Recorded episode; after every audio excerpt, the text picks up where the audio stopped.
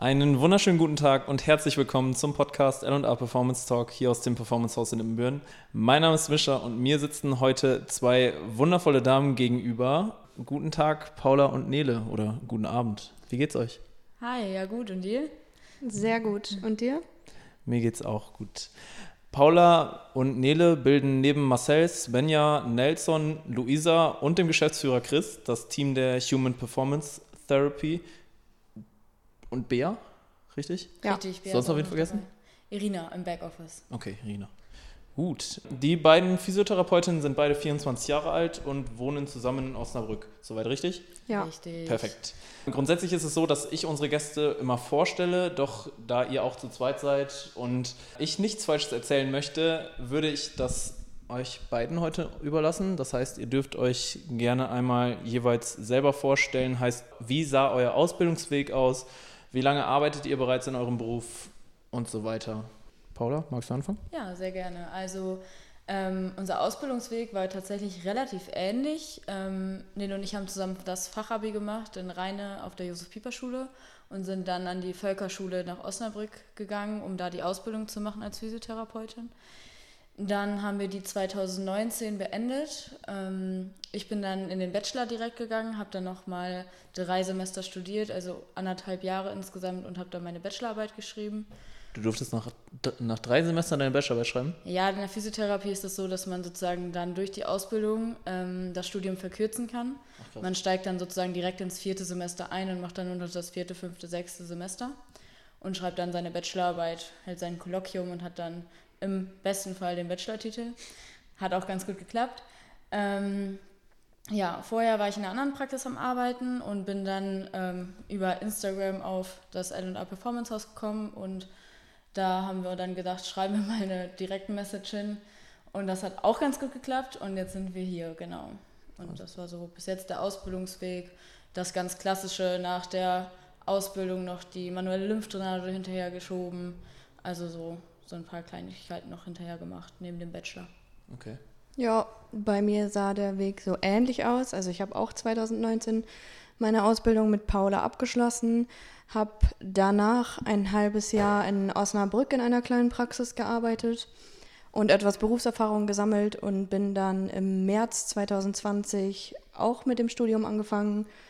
Also mit der Pandemie quasi, hatte Vor-, aber auch Nachteile, muss man sagen, im Endeffekt. Ähm, und wurde dann im Sommer 2021 auch mit dem Studium fertig. Genau. Und ihr seid beide von klein auf Best Friends?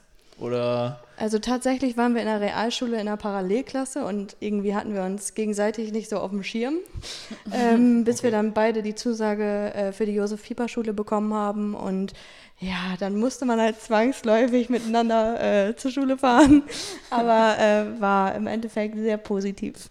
Sehr cool. Das heißt, ihr seid dann beide über Instagram aufs LA gekommen und habt dann Chris bzw. dem LA damals geschrieben und habt euch dann vorgestellt und wurde dann mehr oder weniger direkt übernommen? Ja, ja. ja genau, das war ganz witzig. Wir haben Fußball geguckt, glaube ich, bei uns in der alten WG noch. Und dann äh, war eine Freundin von uns auch da, die auch hier trainiert. Und dann meinte sie, hey, guck mal die Story vom LA, die suchen Physiotherapeuten für ein Projekt. Und äh, dann haben wir uns so die Story angeguckt und waren so, ja, voll interessant. Also ich hatte, war eigentlich gar nicht auf der Suche unbedingt nach was Neuem. Ähm, und dann haben wir aber gedacht, okay, komm, wir, warum nicht? Wir schreiben mal hin, was wollen, also da stand ja auch noch gar nicht fest, was genau passieren soll. Oder für die Jungs glaube ich schon, aber die haben das noch nicht so offen kommuniziert. Und dann kam auch direkt irgendwie eine Antwort ähm, von den Jungs und dann wurden wir eingeladen. Ich glaube, Nele war einen Tag vorher da und ja. hat dann ist dann wiedergekommen nach Hause und meinte, hä, das war voll cool und so. Ich so, ja, schlaf erst mal eine Nacht drüber und das wird, also gucken wir mal. Und dann war ich donnerstags da und dann war ich auch so, okay, ich kann es verstehen. War ich wirklich cool. ja.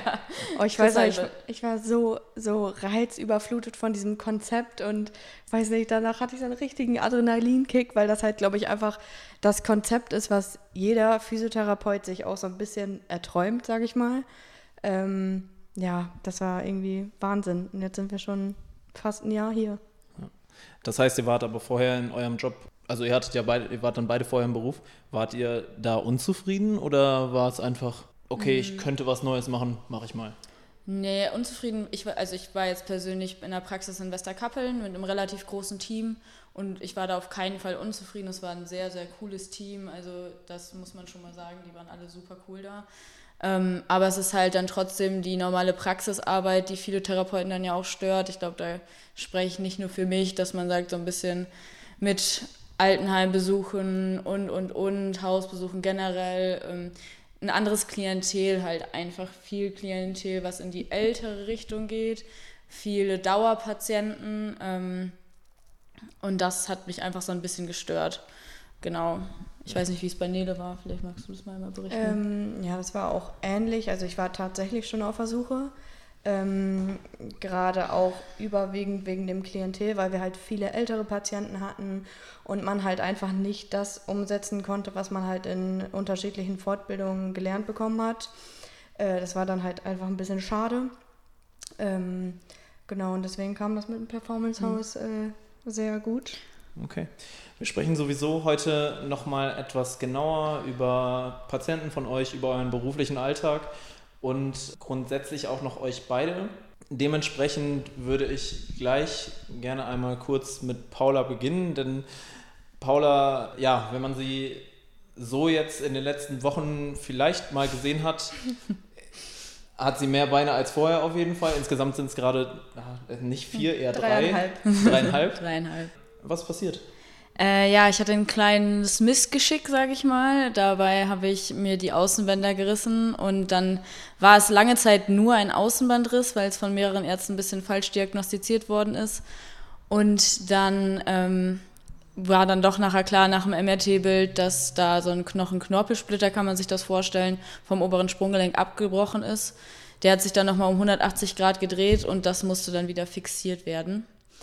Das war ein bisschen schwierig alles, hat sich sehr lange hingezogen, ähm, bin da aber letztendlich jetzt in ganz guten Händen ähm, im Klinikum in Osnabrück. Ähm, ja, man sollte lernen, man sollte kein Fußball mehr spielen, das macht keinen Sinn. Ähm, vor allem, wenn man es nicht kann. Und auch nicht auf Mallorca. wenn man sich verletzt, also auch gerne als Frage an euch beide, kommt man dann auf die Idee, so, ja, alles gut, ich weiß schon irgendwie, was ich tue. Also so, so eine, quasi so die so eigene Sicherheit, ja, okay, ich habe mich zwar verletzt, ich weiß aber genau, was passiert ist und ich kann mich auch selber behandeln. Oder ist es schon so, dass man dann eher nochmal sich eine Zweitmeinung, eine Drittmeinung oder auch gerne ein Bild abholt? Also ich glaube, es kommt ganz auf die Person an. Ähm, wir betreuen beide noch eine Fußballmannschaft zusammen in der Freizeit. Und da merkt man halt schon bei dem einen oder anderen Spieler, wenn die halt das zweite, dritte, vierte Mal irgendwie ein Trauma hatten und umgeknickt sind, ähm, ja, dann wird das halt auch meistens so abgetan von wegen, ja, ich weiß, was das ist, ich hatte das schon zwei, dreimal, das ist nächste Woche wieder gut, da kann ich wieder spielen. Ja, ähm, ja schwierig, aber gerade jetzt so die Geschichte mit Paula hat einem irgendwie nochmal so ein bisschen gezeigt, dass man das doch halt nicht immer alles so auf die leichte Schulter nehmen sollte und dann halt lieber nochmal abklären lassen, was das dann halt wirklich mhm. ist, anstatt halt äh, ja, direkt schon wieder anzufangen zu belasten. Ja. Also ich kann jetzt ja auch mal aus der betroffenen Perspektive sprechen. Das hat auch manchmal Vorteile. Jetzt kann ich mit vielen Patienten mitfühlen, wie es denen geht. Ähm, man ist natürlich einerseits beruhigt, weil man relativ viel weiß, auch anatomisches Verständnis hat und auch was Wundheilungsphasen abläuft, also wie die ablaufen und sowas alles, kann man sich ja immer sehr gut selber herleiten. Es ist Fluch und Segen zugleich viel zu wissen. Einerseits, ja, man kann sich vieles erklären. Es ist bei uns, also ist auch zum Beispiel ein ganz großer Grundstein der Therapie, dass man Patienten aufklärt, in welcher Wundheilungsphase sie sich gerade befinden und sonstiges. Das muss man ja sozusagen bei mir jetzt nicht mehr machen, das fällt ja weg. Ähm, Trotzdem ist es auch manchmal, dass man sich dann denkt, oh, und jetzt tut das noch, doch noch weh und mh, hm, ist das doch ein bisschen zu schnell oder passiert das und das zu langsam. Also mal viele Meinungen und auch dann seine eigene Meinung zusammen noch, das ist manchmal auch gar nicht so einfach, dann auf eine Linie zu kommen. Ja. Dementsprechend bist du jetzt aktuell raus, was Sport angeht, komplett? Ja, aktuell mache ich gar nichts. Ich habe jetzt ab Freitag wieder angefangen aufzubelasten. Ähm, das wird ein langer Reha-Prozess auf jeden Fall. Ich hoffe jetzt, dass ich in ein, zwei Wochen dann auch schon mal wieder ein bisschen die Belastung steigern kann und dann ganz langsam wieder ins Training gehen kann. Ja. Wie ist es bei euch beiden mit eigenem Training? Welche Sportarten betreibt ihr und wie oft verschlägt es euch selbst ins Gym? Also ich bin, ähm, oder wir sind beide noch in Osnabrück im Gym angemeldet. Achso, krass. Ähm, im, darf man das sagen? Ja, klar. Ja. Im All-Inclusive Fitness, ehemals Eurofit. Ich muss sagen, ich war schon besser im Training drin. Aktuell passt es irgendwie zeitlich nicht mehr ganz so. Ich habe auch lange Fußball gespielt, aber das hat auch leider zeitlich nicht mehr reingepasst. Deswegen wollte ich ab nächste Woche wieder durchstarten. Äh, aber mein Fokus liegt aktuell eher beim Rennradfahren. Also ich fahre sehr gerne Rennrad. Ich habe das letztes Jahr im Lockdown für mich entdeckt und mir dann auch direkt zwei Fahrräder gekauft. Zwei. Ja, eins nicht reicht? nee. So, Also okay. das Okay. eine ist halt eher so ein, so ein Vintage-Rad ähm, und halt nicht, nicht auf sportliche Basis ausgerichtet, sage ich mal. Ähm, ja, aber Krafttraining kommt ein bisschen zu kurz aktuell, ändert Okay. sich aber in nächster Zeit. Ja. Ja, bei mir kommt gerade alles ein bisschen zu kurz, aber ähm, gezwungenermaßen. Ansonsten, ähm, ja, im Krafttraining halt hier oder auch in Osnabrück, da läuft mein Vertrag jetzt. Ich weiß überhaupt nicht, ob ich noch angemeldet bin oder nicht. War schon sehr lange nicht mehr in Osnabrück trainieren, wie man merkt. Ähm, Versuche ich eigentlich hier auch immer relativ gut mit dem Krafttraining ähm, zusätzlich zu meinem sonstigen Sport zu machen. Ich voltigiere noch. Ähm, da muss man halt auch viel Kraftsport und sowas zum Ausgleich machen, um da auf einem relativ guten Niveau zu sein. Okay. Ihr habt beide aktuell gerade noch ein Recke-Shirt an. Das ist tatsächlich auch der Punkt, wo ich euch, glaube ich, damals kennengelernt habe. Auch weil ich dann selber beim Fußball gegen Recke gespielt habe und ihr dann als Physiotherapeuten dabei wart. Ist das was, was ihr immer nebenbei gemacht habt? Habt ihr da, oder macht ihr das schon recht lange, dann Fußballmannschaften betreuen? Ja, wir sind vor zwei Jahren damit angefangen, als Recke den Pokal geholt hat. äh, war ganz witzig, weil wir ähm, dann, ich glaube, wir haben die Jungs zwei, dreimal behandelt vorher. Dann war das Pokalspiel und dann war auf einmal eine Riesenparty und wir stehen jetzt im Goldenen Buch, obwohl wir die, äh, obwohl wir die halt vorher echt nur zwei, dreimal behandelt haben. Ja. Ähm, aber es, ich würde es auf jeden Fall jedem Therapeuten in Ausbildung vielleicht empfehlen oder auch sogar raten, sowas in die Richtung zu machen, weil das sind halt alles belastbare Patienten. Also man kann da halt wenig kaputt machen. Ähm, und du lernst oder du, ja, du lernst einfach an solchen so Leuten sehr viel oder sammelst da halt deine ersten Erfahrungen. Da ist auch nochmal ganz interessant, ein Dozent von uns letztens in der Fortbildung meinte auch, so gerade das halt das spielerische Betreuen und so angeht in der Ausbildung, dass das schon viel Sinn macht, dass, wir, da man da auch Erfahrung sammeln kann, weil man eben diese belastbaren Patienten hat. Das sind ja alle Sportler, die meisten sind da wirklich super belastbar. Und ähm, ja, man selber denkt sich dann manchmal so, boah, jetzt haben wir den Spieler richtig gut wieder hinbekommen und so und hat irgendwie gar nicht lange gedauert. Und gerade wenn man das jetzt so mal ein bisschen mit Abstand betrachtet oder retrospektiv auch aus der Ausbildung, dass man sagt, manchmal kann man auch froh sein, dass der Spieler trotz seiner Behandlung wieder fit geworden ist. Nein, es Ja. sind halt auch vieles dann einfach Wundheilungsphasen, die ablaufen, die man dann beeinflussen kann, also dass sowas mal schneller abläuft. Und es macht auch echt wohl Spaß, dann den sportlichen Bezug zu haben. Aber es motiviert einen auf jeden Fall als Therapeut, wenn man da seine ersten Erfolge feiern kann. Ja, ihr sprecht viel von Belastbarkeit und euren unterschiedlichen Kunden im Sinne von, von einer eigenen körperlichen Fitness vom Alter her. Kann man jetzt hier in der Human Performance Therapy ein Grundbild eines Patienten malen oder ist es auch komplett durch die Bank eigentlich von Sportler über Kind, über älteren Herren, ältere Dame? Also am Anfang waren es halt noch viele Mitglieder einfach aus dem Gym, die zu uns gekommen sind. Dann durch die Mundpropaganda wurde das halt immer mehr und jetzt haben wir eigentlich fast alles an Klientel von, was weiß ich, wir hatten schon Kinder, über Rentner, ja, alles dabei. Aber ich finde auch immer, die Mischung macht's. Also du kannst bei, bei jedem Patienten einfach deine, dein Know-how anwenden und auch immer irgendwas mitnehmen für die Zukunft. Hat man so, also dann wahrscheinlich ja schon so einen Lieblingspatienten oder eine Lieblingsklasse von Patienten? Ja, auf jeden Fall. Ähm, man kann das manchmal gar nicht unbedingt aufs Alter, sage ich jetzt mal, runterklassifizieren, ähm, dass ich sage, okay, ich habe jetzt besonders gerne super junge Patienten oder besonders gerne ältere Patienten, sondern mir ist es persönlich, und da spreche ich, glaube ich, für das ganze Team immer wichtig, dass der Patient aktiv mitarbeiten möchte. Also, dass er nicht mit dem Gedanken zur Physiotherapie kommt, so ich lege mich da jetzt 20 Minuten auf die Liege, die massieren meinen linken Zeh und dann laufe ich hier raus wie ein junger Gott. Ähm, Und ich habe persönlich, oder wir alle haben, glaube ich, gerne Patienten, die kommen, die sagen, hey, keine Ahnung, mir tut es da und da weh, immer wenn ich das und das mache, was kann ich ändern? Und wenn man die dann auch mit einbeziehen kann, dass sie aktiv auch wirklich dann auch langfristig an ihren Problemen arbeiten können und nicht die Verantwortung so ein bisschen abgeben, sondern vor allem selber, als Patient steht man ja selber immer in der eigenen Verantwortung, das zu machen. Also wir, wir kommunizieren das dann auch ganz gerne mit, ähm, ja, die Therapie ist 70-30 oder 60-40, dass die, dass die Patienten sich das halt einfach besser vorstellen können, dass 30 bis 40 Prozent halt der Therapeut macht und der Rest halt aber auch der Patient selber machen muss, weil es bringt nichts, wenn du einmal pro Woche kommst und halt selber nichts zu Hause machst, davon, davon hat man halt einfach nichts. Und ja. das motiviert auch den Therapeuten viel mehr, wenn der Patient auch einfach Bock hat. Wie sieht denn euer Arbeitsalltag aktuell aus? Ihr kommt, also wann startet ihr und wie viele Kunden oder Patienten habt ihr so pro Tag? Hm, das ist ganz unterschiedlich. Also aktuell ist so ein bisschen Sommerloch angesagt, würde ich sagen, weil einfach durch die Thera äh, Temperaturen auch viele, viele Patienten absagen, auch viele durch die Pandemie einfach bedingt wieder positiv sind. Ähm, deswegen, es variiert meistens immer von sieben bis zwölf, dreizehn Patienten am Tag. Okay. Ähm, wir arbeiten aktuell beide 30 Stunden in der Praxis und einen Tag dann zusätzlich noch im Gym und ähm, machen da auch Personal Trainings, weil wir auch viele Patienten haben, die dann ähm, Gefallen am Gym gefunden haben und sich dann halt auch anmelden. Und dann ist das eigentlich einfach ganz gut, wenn wir halt schon die Vorgeschichte der jeweiligen Patienten kennen und dann einen Trainingsplan erstellen können. Wie läuft eine Therapiesitzung ab? Das heißt, mhm. also die Patienten kommen zu euch in die Praxis und wie geht es dann weiter? Genau, die kommen, wenn jetzt das erste Mal ein Patient bei mir ist, kommt er mit mir erstmal in den Raum.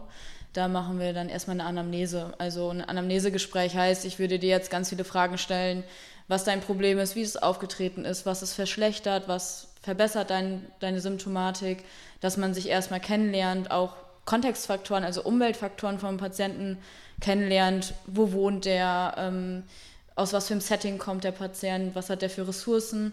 Ähm, das ist eigentlich sogar eine, also der Hauptteil fast schon der ersten Sitzung.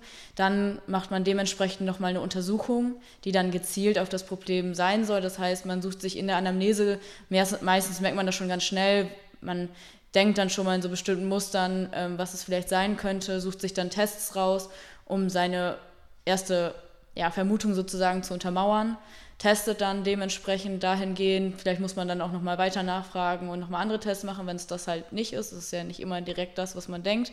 Eher selten. Ähm, und dann ist meistens die erste Sitzung auch schon vorbei, aber das ist immer schon ganz, also es ist für mich sehr wichtig, dass das ausführlich gemacht ist, dass ich auch dann in den nächsten Behandlungen weiß, wo müssen wir überhaupt ansetzen? Wenn ich jetzt einfach eine Behandlung starte und sage, ah ja, der hat bestimmt das und das, ich behandle den nach Schema F und das wird schon funktionieren. Ja, das funktioniert vielleicht in 70 Prozent der Fälle, aber da fallen dir dann halt auch Leute durchs Raster, denen du dann halt dementsprechend nicht helfen kannst. Deswegen ist es die erste Einheit fast schon die wichtigste.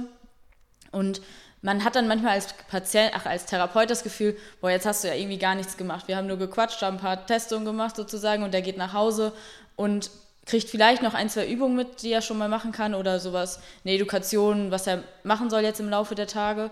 Ähm, aber viel mehr hat er auch nicht mitbekommen. Aber man merkt dann trotzdem, der Patient meldet immer zurück, dass das sehr, sehr gut ist und dass man dann doch, dass der doch mit einem sehr positiven Gefühl nach Hause geht, weil er sich halt das erste Mal manchmal auch erst gehört fühlt. Also vieles, viele kommen auch an und sagen, wow, so hat mir noch nie jemand zugehört oder so ausführlich hat mich noch nie jemand zu meinen Symptomatiken befragt. Und dann geht es in die Therapie. Okay. Ich habe auch das Gefühl, dass gerade dieses Aufklärungsgespräch und den Patienten erklären, was überhaupt in deren Körper gerade abgeht, ähm, sehr wichtig ist für die meisten, weil sowas halt leider bei vielen Ärzten einfach zu kurz kommt, weil die Ärzte ja auch einfach pro Patient vielleicht maximal fünf bis zehn Minuten haben und in der Zeit kann man halt einfach nicht alles erfragen. Ja. Dass wir so ein bisschen die Aufgabe halt der Ärzte auch noch übernehmen bzw. nacharbeiten. Klar, die stellen die Verordnung aus, aber dass das auch noch ein, einfach ein Riesenpunkt ist in der Behandlung und die Patienten dafür sehr dankbar sind. Bevor wir genauer auf die HPT eingehen, erstmal eine relativ objektive Frage. Woran erkenne ich denn eine gute Physiotherapiepraxis? Kann man, gibt es da Punkte, wo man sagen kann, so, mhm. yo, daran erkenne ich das? Ja, ich glaube, ähm, man kann es jetzt nicht von außen direkt erkennen, okay, das ist jetzt eine gute Ja, ja. Praxis oder schlechte Praxis. Ich glaube, das ist auch viel Erfahrungswert und auch so ein bisschen mit, was möchte ich als Patient, also was für ein Schema passt zu mir. Ich glaube auch zum Beispiel, dass wir nicht die beste Praxis für jeden Patienten sind. Also es ist schon sehr klientel zugeschnitten, sage ich mal.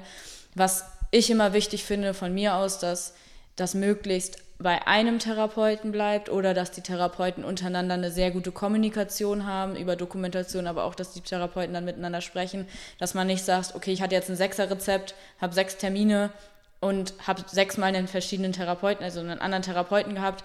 Mm, Eine eingehende Untersuchung ist für mich ganz, ganz wichtig. Da hört man auch immer wieder leider, leider noch, dass es immer zu kurz kommt. Ähm, hat sich aber auch schon deutlich gebessert und auch in meinen Augen eine Trainingsfläche, wenigstens eine kleine Trainingsfläche oder ein Gewicht oder irgendwas in der Kabine, dass man auch diesen aktiven Zweig mit bespielen kann. Ja. Okay. Und dann auf HPT bezogen, was differenziert euch von anderen Physiotherapiepraxen? Mm, Ich glaube halt auch viele Punkte, die ich gerade schon aufgezählt habe, die wir versuchen sehr, sehr gut umzusetzen. Ja. Ähm, sei es mit der Erstuntersuchung, sei es mit der Dokumentation, dass wir untereinander viel sprechen mit den Therapeuten. Du hast es ja eben schon mal aufgezählt, wer die Therapeuten bei uns so sind. Wir sind jetzt im letzten Jahr viel gewachsen. Also am Anfang sind es ja nur Nele, Chris und ich gewesen. Da war es natürlich noch sehr viel einfacher, weil Nele und ich eh sehr viel in Kontakt stehen und wir uns dann wirklich viel austauschen konnten, auch fachlich. Ähm, das ist auch noch ein großer Punkt bei uns jetzt im HPT, dass wir wirklich uns mittwochs immer zusammensetzen und auch fachlich diskutieren. Also da äh, geht es dann mal, nehmen wir uns eine Schulter vor oder mal nehmen wir uns ein Patientenbeispiel vor oder irgendwie sowas oder haben auch schon mal Patienten dann zum Mittwochs zum Meeting eingeladen, die wo zum Beispiel, wo ich da jetzt sagte, boah, irgendwie, ich komme nicht richtig weiter, ich möchte gerne, dass meine Kollegen mit drauf gucken.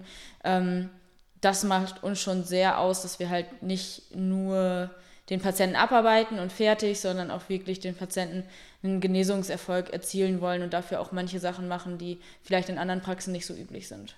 Ja, und ich finde auch, das macht einen guten Therapeuten auch irgendwo aus, wenn man halt das Gefühl hat, man kommt bei dem Patienten nicht mehr weiter, weil jeder Therapeut hat ja irgendwie seine anderen Qua oder andere Qualifikationen, dass man dann halt sagt, hey, ich schicke dich nochmal zu dem und dem, der hat da nochmal ein anderes Auge für. Ähm, ja, das ist auch immer ein gutes Zeichen. Und wir geben den meisten Patienten, also eigentlich fast allen, immer ihr personalisiertes Übungsprogramm mit. Das habe ich auch noch nie in irgendeiner anderen Praxis gesehen. Wir haben halt so eine PDF-Vorlage, äh, wo wir dann halt Fotos von den Patienten einfügen. Das äh, unterschreiben die auch alle immer, ob die das wollen oder nicht wollen. Und ähm, genau, dann schreiben wir da halt immer kurz drunter, worauf die achten sollen, wie, wie oft die das machen sollen, wie lange die das halten sollen. Ähm, ja, für ihr Hausaufgabenprogramm. Und da gab es bis jetzt immer gutes Feedback. Okay. Du hattest, eh- Nele hatte eben schon gesagt, dass ihr auch zum oder dass ihr auch einen Teil in einer, im Performance-Haus selber arbeitet. Seht ihr euch selber auch schon bevor das so war, dass ihr wirklich auf der Fläche selber wart, seht ihr auch euch als Coaches? Mm, schwierig. Also man muss sagen, das Thema Training kommt in der Ausbildung einfach viel zu kurz.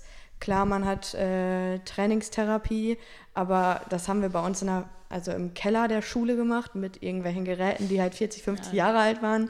Ähm, oder halt irgendwelche Petsy-Ball-Geschichten. Ähm, ist halt irgendwie ein bisschen schwierig, das dann zu kommunizieren. Und generell der gesamte Trainingszweig kommt einfach zu kurz. Deswegen äh, finde ich es auch ganz cool, dass wir jetzt Marcel im Team haben, weil der halt einfach sehr viel Ahnung davon hat. Und ähm, ja, wir können von dem auf jeden Fall auch noch viel lernen. Aber sonst mit den Patienten auf der Trainingsfläche, die sich dann halt im Gym anmelden, kommen wir eigentlich ganz gut zurecht und da fühlen wir uns schon, schon recht sicher. Also ja, das sind halt einfach meistens die, die Basics. Ich glaube, das ist auch gr- grundsätzlich bei uns im ganzen im gesamten Team, sowohl Performance House Team als auch äh, HPT Team, ist ja trotzdem eine große Familie. Und dass wir, wir ergänzen uns, glaube ich, schon alle sehr, insgesamt sehr stark, weil wir aus so unterschiedlichen Bereichen kommen, dass wir sowieso ja interne Fortbildungen machen, wo eigentlich jeder nochmal seinen Punkt hat, wo er mitsprechen Ja. könnte oder auch mitspricht, Ja, so dass definitiv. wir uns alle weiterbilden können. Also ich muss auch sagen, als ich jetzt hier angefangen bin, ich habe für mich immer trainiert, sage ich mal, auch immer schon versucht, das ein bisschen sportspezifisch irgendwie aufzubauen. Ähm, habe aber nicht die größte Ahnung vom Training gehabt, würde auch jetzt immer noch sagen, ich bin jetzt immer noch kein Profi, was das angeht. Ich sehe mich immer noch primär als Physiotherapeutin. Ähm, aber ähm, man wird auf jeden Fall durch euch, auch durch die Coaches, man kann euch immer fragen und so und auch durch diese internen Fortbildung einfach so gut an das Thema rangeführt, dass man in den letzten, jetzt ein Jahr ist es ja jetzt schon, echt viel, viel sicherer geworden ist auf dem Bereich. Was ist eurer Meinung nach für die Rehabilitation, auch jetzt für mich als im Coaching äh, und in der Physiotherapie wichtiger, eher das Wissen über Biomechanik oder Anatomie?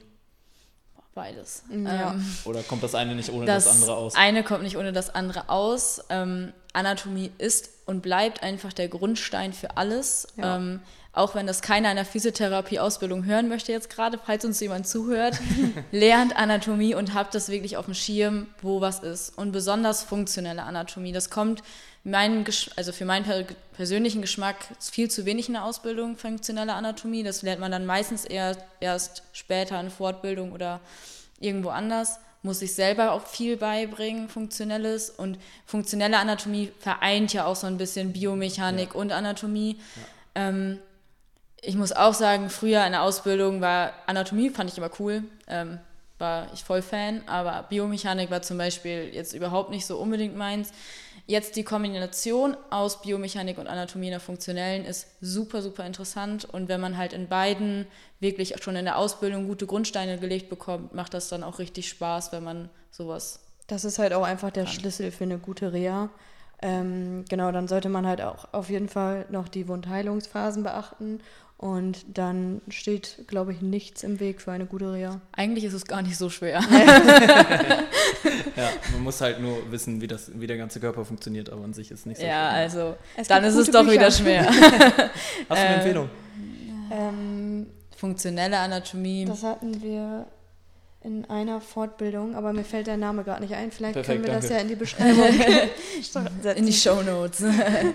ähm, wir haben leider keinen Rabattcode. Ja, aber ich bin tatsächlich auch sehr interessiert ja. an äh, Büchern, was Biomechanik und funktionelle Anatomie ja. angeht. Da gibt es auf jeden Fall zwei sehr gute Bücher, aber wie gesagt, den Namen Name ich kommt gerade nicht auf dem Schirm.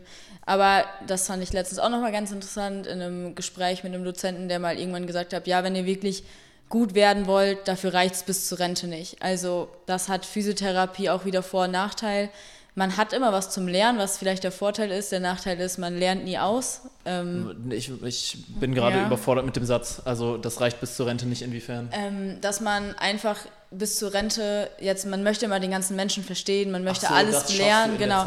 Und das Ach schaffst so. du in dieser Zeit bis zur Rente, sagen wir jetzt mal keine Ahnung, wie lange wir alle noch arbeiten müssen, aber bis zu Ende 60 dafür reicht die Zeit nicht, um alles zu verstehen. Und je mehr man dann versteht, desto mehr merkt man auch, dass man doch nicht wieder mehr, also mehr auch nicht versteht, weil es dann viel komplexer ist, als man eigentlich denkt. Ja, und ich glaube, man hat einfach als Therapeut auch mehr davon, wenn du dich halt in einem Bereich spezialisierst und in dem Bereich halt sehr gut bist, anstatt dass du halt irgendwie von allen Bereichen alles ein bisschen ja. können möchtest. Ja. Also braucht man in der Physiotherapie keine Sportstudenten, die alles ein bisschen können, sondern. nee, Schwierig. nee. Okay. Also am Anfang ja, sollte man eine gute Basis haben. Wie gesagt, Anatomie, Physiologie, Biomechanik ist einfach das Wichtigste. Ja. Und dann sich spezialisieren. Ja, in der Physiotherapie gibt es auch einfach so viele Möglichkeiten, sich zu spezialisieren. Also, was weiß ich, Geriatrie, Pädiatrie, manuelle Therapie, Sporttherapie, whatever. Also du kannst halt einfach alles machen. Ja. Ihr habt ja eben schon erzählt, es gibt ein Vorgespräch, der Patient erklärt euch, was seine Probleme sind, was seine Beschwerden sind. Könnt ihr mit Bestimmtheit sagen, wenn Schmerzen beschrieben sind, okay, das ist genau die Verletzung oder das, sind genau, das ist genau die Ursache mhm. für die mhm. Schmerzen? Oder gibt es da auch immer noch Variablen, die man so jetzt nicht direkt be beurteilen kann? Also ist schwierig, das direkt zu sagen, wenn der Patient sagt, okay, ich habe irgendwie Schmerzen am Sprunggelenk oder am Knie. Ähm, aus unserer Sicht äh, ist es halt wichtig, dass man halt auch die angrenzenden Gelenke beispielsweise mit untersucht, weil auch Arthrose im Hüftgelenk kann halt Schmerzen im Knie irgendwo verursachen. Ja. Äh, es gibt halt super viele Faktoren, die halt mit beachtet werden müssen. Äh, außerdem kommt es halt auch noch auf die Schmerzqualität an. Nicht jeder Schmerz ist halt gleich. Und da sollte man durch eine gute Anamnese halt einfach differenzieren können, wo man den Schmerz halt dann einordnet und was es dann halt letztendlich sein könnte. Deswegen äh, hat Paula das ja auch eben schon mit dieser Abstufung gesagt, dass Anamnese halt eigentlich der wichtigste Punkt ist in dieser Therapie und äh, Untersuchung und Behandlung etwas kleiner geschrieben werden. Okay. Ja. Wenn ihr dann trotzdem ein klares Bild habt von der mhm. Verletzung, also es ist eine klar diagnostizierte Verletzung, gibt es da ein One Fits Everything? Also, dass du jetzt zum Beispiel, du hast Person X, die hat ein Patellaschwitzensyndrom und Patient Y, der eigentlich ein ganz anderer, also ist ein ganz mhm. anderer Typ Mensch, hat aber auch ein Patellaschwitzensyndrom, kann man mit der Person, die, macht man mit der Person dieselben Dinge, um mhm. das zu behandeln? Also es gibt natürlich immer ein Schema F, was, woran man sich erstmal orientieren kann, sage ich mal. Allerdings ist unsere Aufgabe auch Kontextfaktoren und Umweltfaktoren zu erkennen. Das heißt, ähm, wenn du zwei komplett unterschiedliche Patienten hast, mit einem, gerade nehmen wir jetzt mal einfach das Patellaspitzensyndrom, ähm, müssen wir ja eher ursachenbestimmt gucken. Und wenn ich jetzt den Fußballer habe, der ein Patellaspitzensyndrom hat, behandle ich den natürlich auf einer anderen Ebene als eine, den Rentner, der jetzt umgezogen ist und deswegen ein Patellaspitzensyndrom entwickelt hat. Sind total unterschiedliche Patienten, sollten auch ganz komplett unterschiedlich also therapiert werden. Natürlich haben wir immer die gleiche Aufmachung, so was, ja, wir, da haben wir wieder die guten Wundheilungsphasen und alles Mögliche betrifft. Aber ähm, man muss sich immer an den Patienten individuell anpassen und vor allem halt auch wirklich an seine Umweltfaktoren denken. Kriegt ihr viel von wegen falscher Vermutungen? Das heißt, ein Patient kommt zu euch, ja, ich habe Schmerzen im unteren Rücken, eigentlich müsste ich ja nur meinen unteren Rücken auftrainieren. Sowas in der Art? Ja, das, das macht dann halt auch irgendwo wieder einen guten Therapeuten, sage ich mal, aus, dass du da halt wieder differenzierst okay, kommt es wirklich vom unteren Rücken oder kommt es doch vielleicht vom, vom Hüftgelenk beispielsweise, dass du da halt einfach deine Tests machst und ähm, die Anamnese halt wieder durchführst. Äh, ja, also ich habe auch schon ein paar Patienten dann zurück zum Arzt geschickt und dann nach dem MRT-Bild von, von der Hüfte äh, gefragt. Ja, wenn, wenn dann was bei rumgekommen ist, okay, dann lag man richtig, dann hat man auch so ein, so ein Erfolgserlebnis. Ähm, wenn dann nichts bei rumgekommen ist, hat der Patient da ja auch seine Sicherheit, okay, kommt nicht mhm. von der Hüfte. Und dann muss man ähm, ja. weiter gucken. Ähm, was wir schon manchmal haben, man, die Google-Diagnosen, sagen wir mal, also es hat ja auch jeder Mediziner kennt das, glaube ich, auch, wenn man davon spricht. Man selber kennt es ja manchmal auch, wenn wir ein Patient kommt und äh, der sagt dann, ja, ich habe schon gegoogelt, ich habe das und das. und jetzt müssen wir, eigentlich müssen wir nur das machen, das machen und das machen und dann geht es mir wieder gut schwierig. Dann muss man den immer so ein bisschen erstmal von da abholen und sagen, ja, okay, das kann ja alles gut sein, dass du auch recht hast, was dein Denken angeht. Und das hört sich auch alles total logisch an.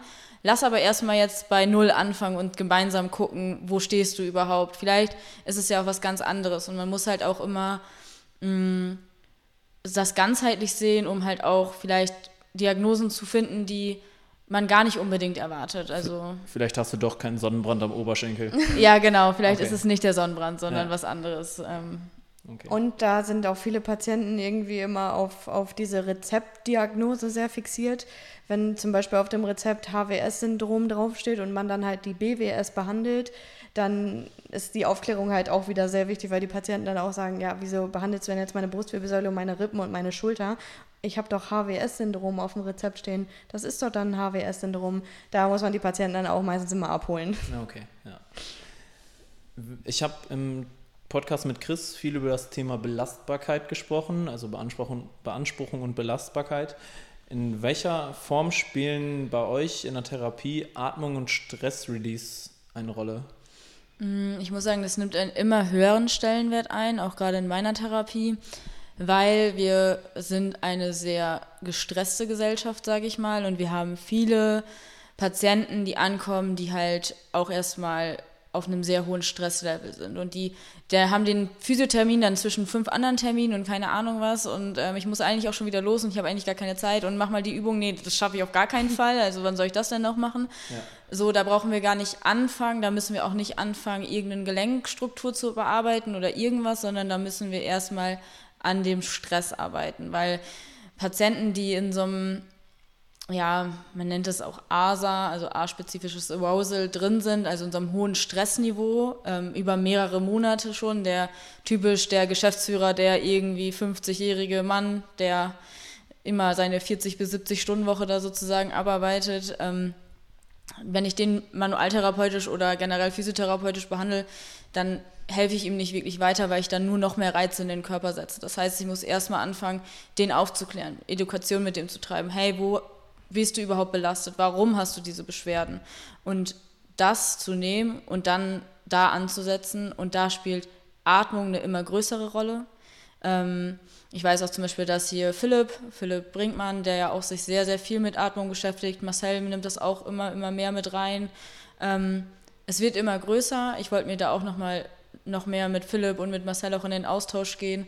Aber gerade Atmung, vegetatives Nervensystem ähm, sollte mehr Standing in der Physiotherapie bekommen. Ja. ja, man muss halt sagen, dass solche Patienten einfach nicht belastbar genug sind in dem Moment für die Therapie, dass halt da wirklich die Aufklärung eigentlich äh, dann erstmal beim ersten Termin auf jeden Fall fast 100 Prozent in Anspruch nimmt, ähm, dass man den Patienten das halt einfach nahelegt, äh, irgendwas zur Stressreduktion zu machen.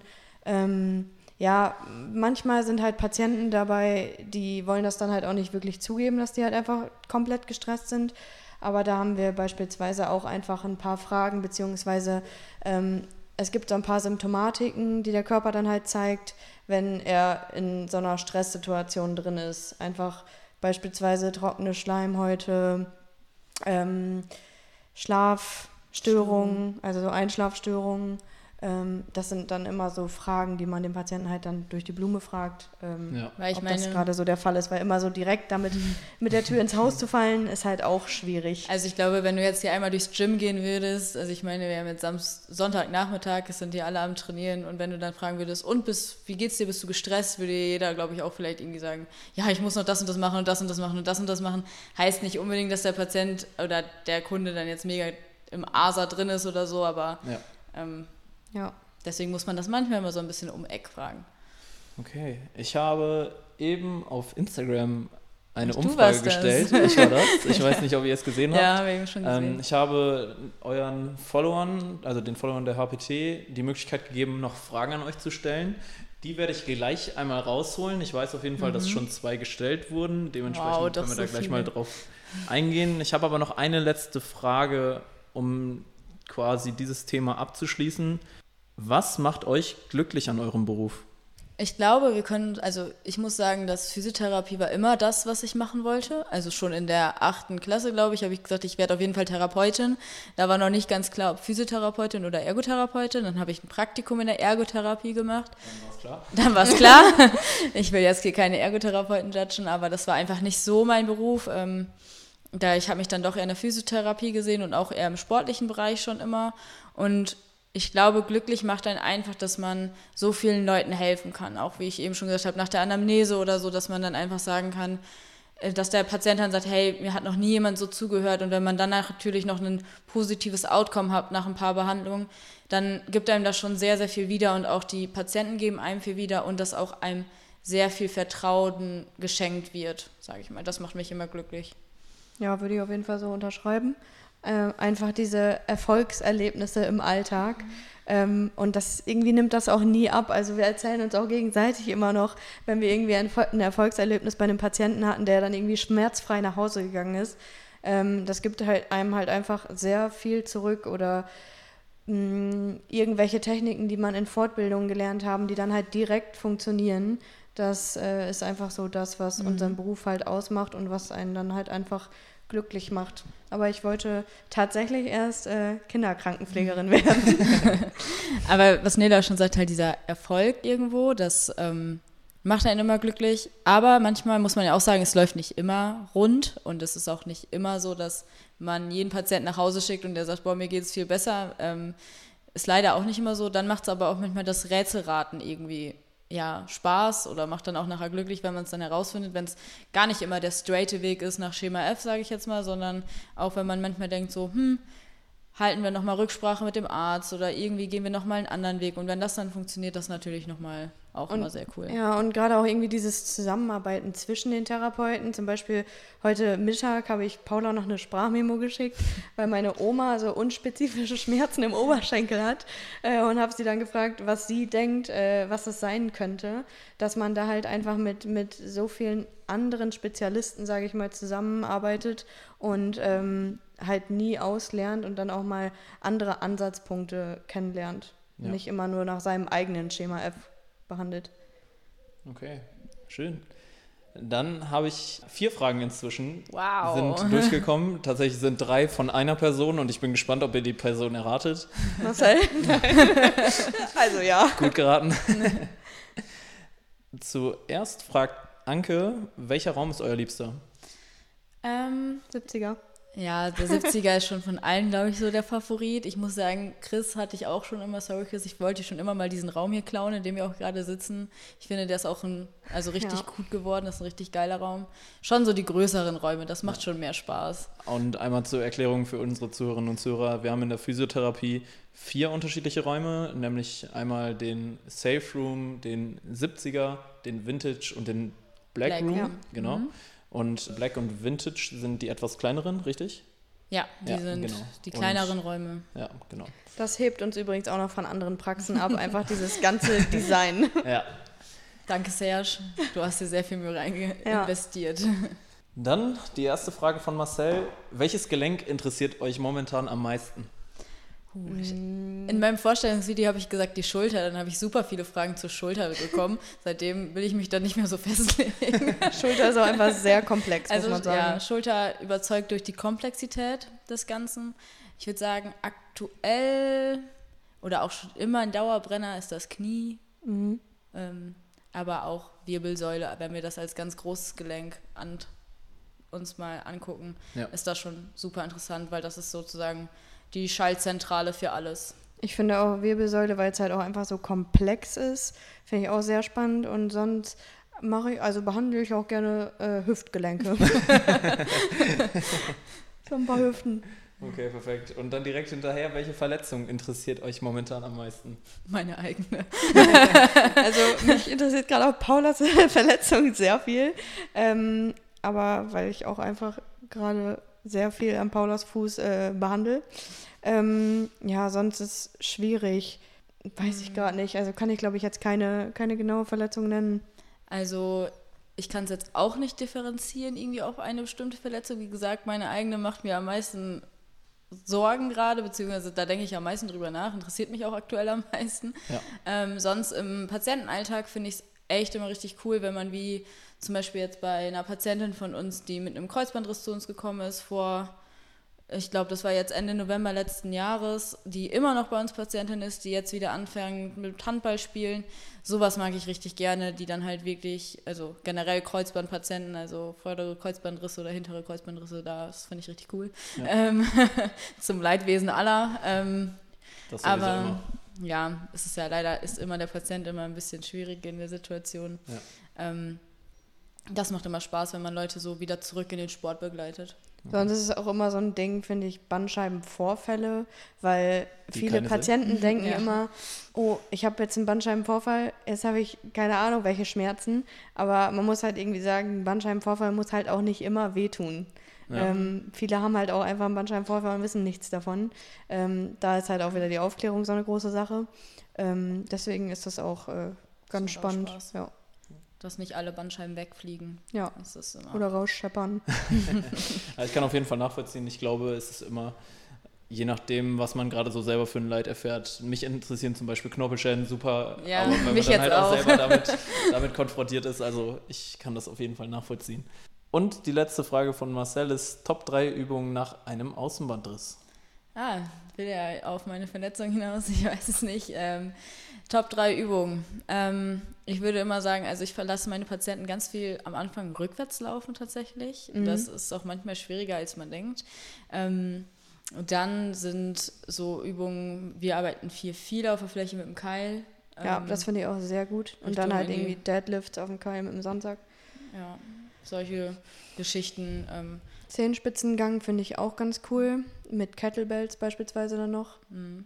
die ganze, Um- also es macht, also es gibt immer unterschiedliche Übungen, auch je nachdem Patienten, welcher Patient so kommt, ähm, kann man sich da schön auslassen, sagen wir mal so. Ja, Ja.